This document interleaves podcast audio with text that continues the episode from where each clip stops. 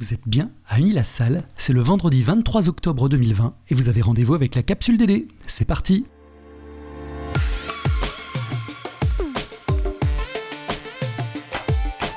La capsule DD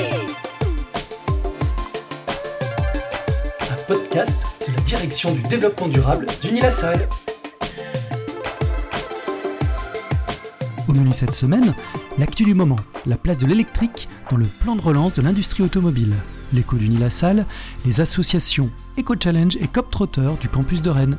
Et le clin d'œil du mois, retour sur les conclusions du rapport du Shift Project sur la sobriété numérique.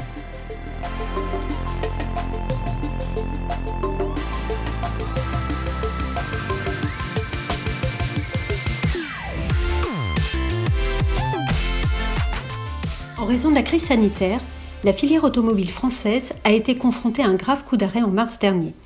Les ventes de voitures ont alors chuté de près de 80%, ce qui a conduit le gouvernement à lancer fin mai un vaste plan de relance chiffré à 8 milliards d'euros.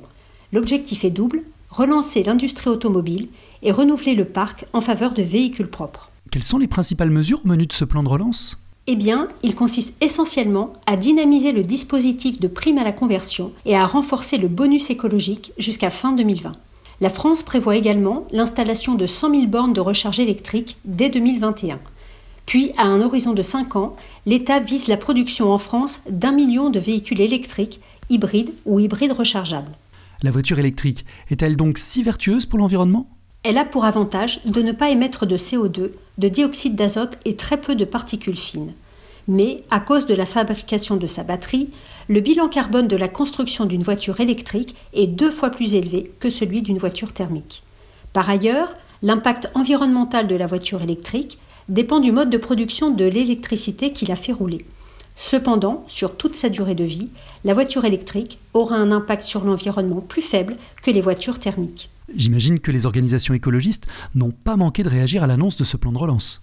Effectivement, et le moins que l'on puisse dire, c'est que ces réactions ont été plutôt mitigées. Elles regrettent le soutien aux véhicules thermiques et la perpétuation de la dépendance à la voiture individuelle. Il faut savoir que chaque année en France, la voiture particulière est responsable de 15% des émissions de gaz à effet de serre. Parmi les alternatives à la prime à la conversion, Greenpeace propose par exemple la mise en place d'une prime à la mobilité durable. Oui, l'idée est d'accompagner les citoyens vers l'utilisation d'autres modes de transport en finançant par exemple leur adhésion à un service d'autopartage, l'acquisition d'un vélo ou leur abonnement au transport en commun.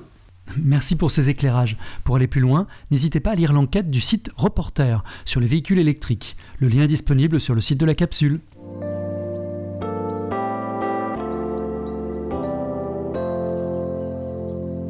Cette semaine, on termine notre tour d'horizon des associations porteuses des enjeux d'aider à Rennes avec CopTrotter et Eco-Challenge. Commençons par CopTrotter et sa présidente Amélie Lamotte. CopTrotter, c'est une association euh, gérée par les étudiants de l'Universal Rennes EME, étudiants donc ingénieurs et bachelors. Nos objectifs principaux, c'est en fait de sensibiliser et de mener des actions en faveur du climat et d'envoyer chaque année en fait euh, des personnes de l'association euh, au COP. Donc c'est ce qui se fait depuis 4 ans. Cette année, malheureusement, c'est pas possible. La COP a été reportée, mais nous irons l'année prochaine à Glasgow. COP Trotter est membre du REFED, donc c'est le réseau français des étudiants pour le développement durable. Nous sommes membres donc du CA depuis quelques années. Et euh, leur objectif, en REFED, c'est euh, de rendre 100% de, des campus durables. Et il se trouve que euh, depuis cette année, COP Trotter fait partie du COPIL DD de l'école, qui vise en fait à rendre le campus de Rennes durable. Donc, euh, dans ce sens, CopTrotter euh, sera un acteur fort et euh, pourra porter le message du REFED au sein de l'école encore plus fortement que ce qui se fait actuellement. Quant à Eco-Challenge, sa présidente Audrey Hague nous présente une association engagée dans la lutte contre les gaspillages. Eco-Challenge, c'est une association étudiante qui existe depuis 1992 à l'école, à Uni-la-Salle Rennes EME, et qui mène des actions en faveur de l'environnement à l'échelle locale et nationale, notamment à travers des démarches euh, zéro déchet et euh, gaspillage alimentaire. En termes de projets, actuellement, nous travaillons sur de nouveaux partenariats avec la municipalité de Bru pour récupérer les invendus euh, du marché du vendredi pour pouvoir éventuellement redistribuer les fruits et les légumes euh, aux étudiants du campus. Et nous travaillons également sur la potentielle mise en place de nouveaux partenariats avec euh, une épicerie solidaire afin de pouvoir euh, redistribuer des denrées alimentaires périssables au sein de l'école. Donc une épicerie solidaire, c'est un point de redistribution pour la banque alimentaire qui va redistribuer des denrées alimentaires pour euh, les personnes les plus démunies. Enfin, un dernier événement, ce sera pour Noël. Nous aimerions organiser Noël en partenariat avec d'autres associations de l'école pour euh, aider à créer des éco-cadeaux et à réduire l'impact de, des fêtes de fin d'année sur l'environnement. On va essayer de relancer, bien sûr, une fois que la crise sanitaire sera passée, tous les partenariats qu'on a euh, tous les ans. Donc avec, euh, par exemple, les connexions sur des événements comme le Marathon de Paris, le Marathon de Lyon, ou auprès d'événements plus festifs comme le Festival Panorama, pour faire de la prévention, directement auprès des festivaliers sur la gestion des déchets lors de ces événements ou alors euh, vraiment gérer les, les déchets sur ces événements-là. Merci à toutes les deux pour votre participation à la capsule et pour nous avoir partagé vos projets ambitieux pour les prochains mois à venir, malgré un contexte sanitaire compliqué.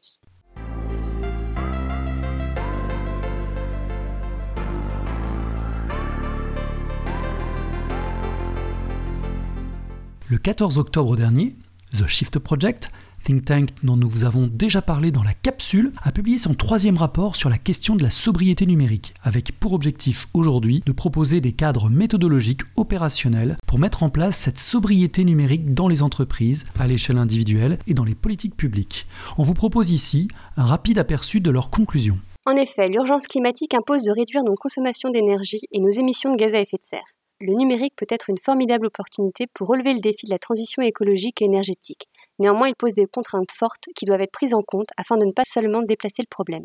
Le rapport souligne notamment que la croissance actuelle de 9% d'énergie consommée par les systèmes numériques est insoutenable. Il est donc primordial de développer des outils afin d'évaluer la pertinence environnementale de nos choix technologiques et usages numériques. Pour ce faire, The Shift Project a développé un modèle STERM pour Smart Technologies Energy Relevance Model qui permet d'évaluer la pertinence énergétique nette des solutions connectées pour des cas d'études définis avec pour objectif d'être repris et adapté par les acteurs publics et privés pour leurs problématiques internes. Le rapport évoque également l'importance de déployer une politique numérique durable au sein de toutes les parties prenantes.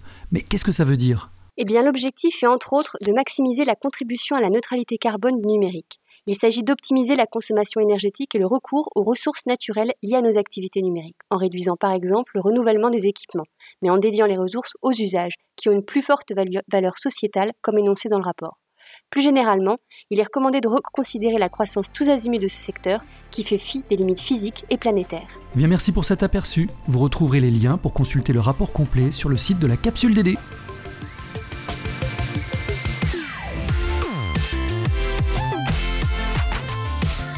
Et voilà, la capsule DD d'Unilassal, c'est fini pour aujourd'hui. On espère que ça vous a plu.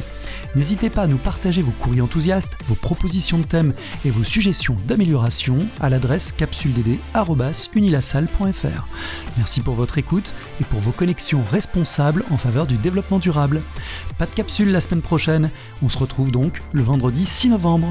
Et d'ici là, vous pouvez méditer cette pensée de Jacques Salomé l'herbe est toujours plus verte chez les autres jusqu'à ce qu'on découvre que c'est du gazon artificiel.